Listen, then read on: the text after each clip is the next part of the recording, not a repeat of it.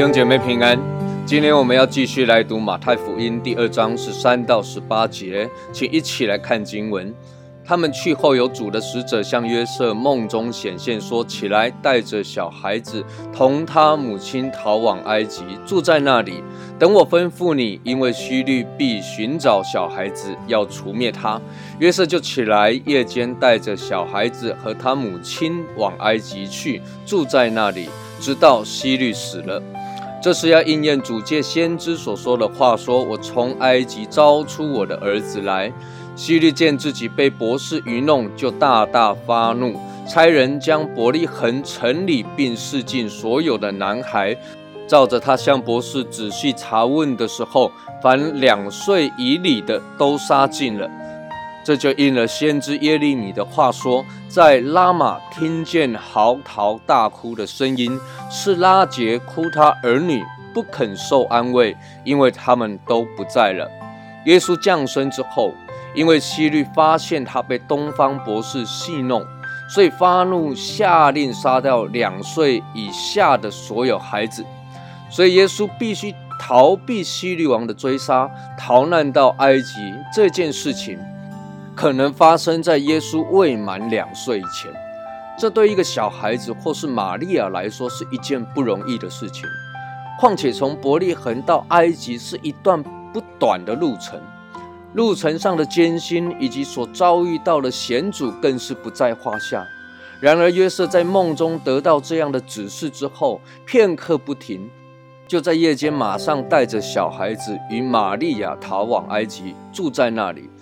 接着，马太告诉我们说，这是要应验主借先知所说的话：“我从埃及招出我的儿子来。”耶稣到埃及住了一段时日，等到西律王死了。这段经文中值得我们注意的事情，短短的六节经文，马太提到两次应验了旧约先知的预言。马太福音很强调旧约预言的应验。事实上，旧约有非常多。大大小小的预言，其中大部分都是指着耶稣基督所说的预言。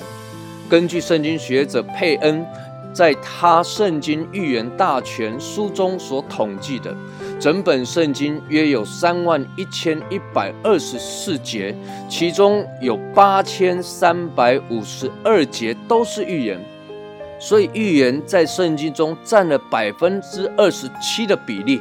也就是说，圣经有四分之一的经节都是预言。那么，一共有多少个预言呢？大概是一千八百一十七个。旧约一共有一千两百三十九个预言，新约有五百七十八个预言。若扣除掉重复的部分，全本圣经共有七百三十七个预言。这七百三十七个预言所指的事件中，有的是大事，有的是小事。比较大的事情共有五百九十件，这五百九十件比较大的预言几乎都应验了，只剩下二十件尚未应验，或者是正在应验中。而教会相信，那最大而且尚未应验的预言，就是耶稣基督的再临。在未来也必定会应验。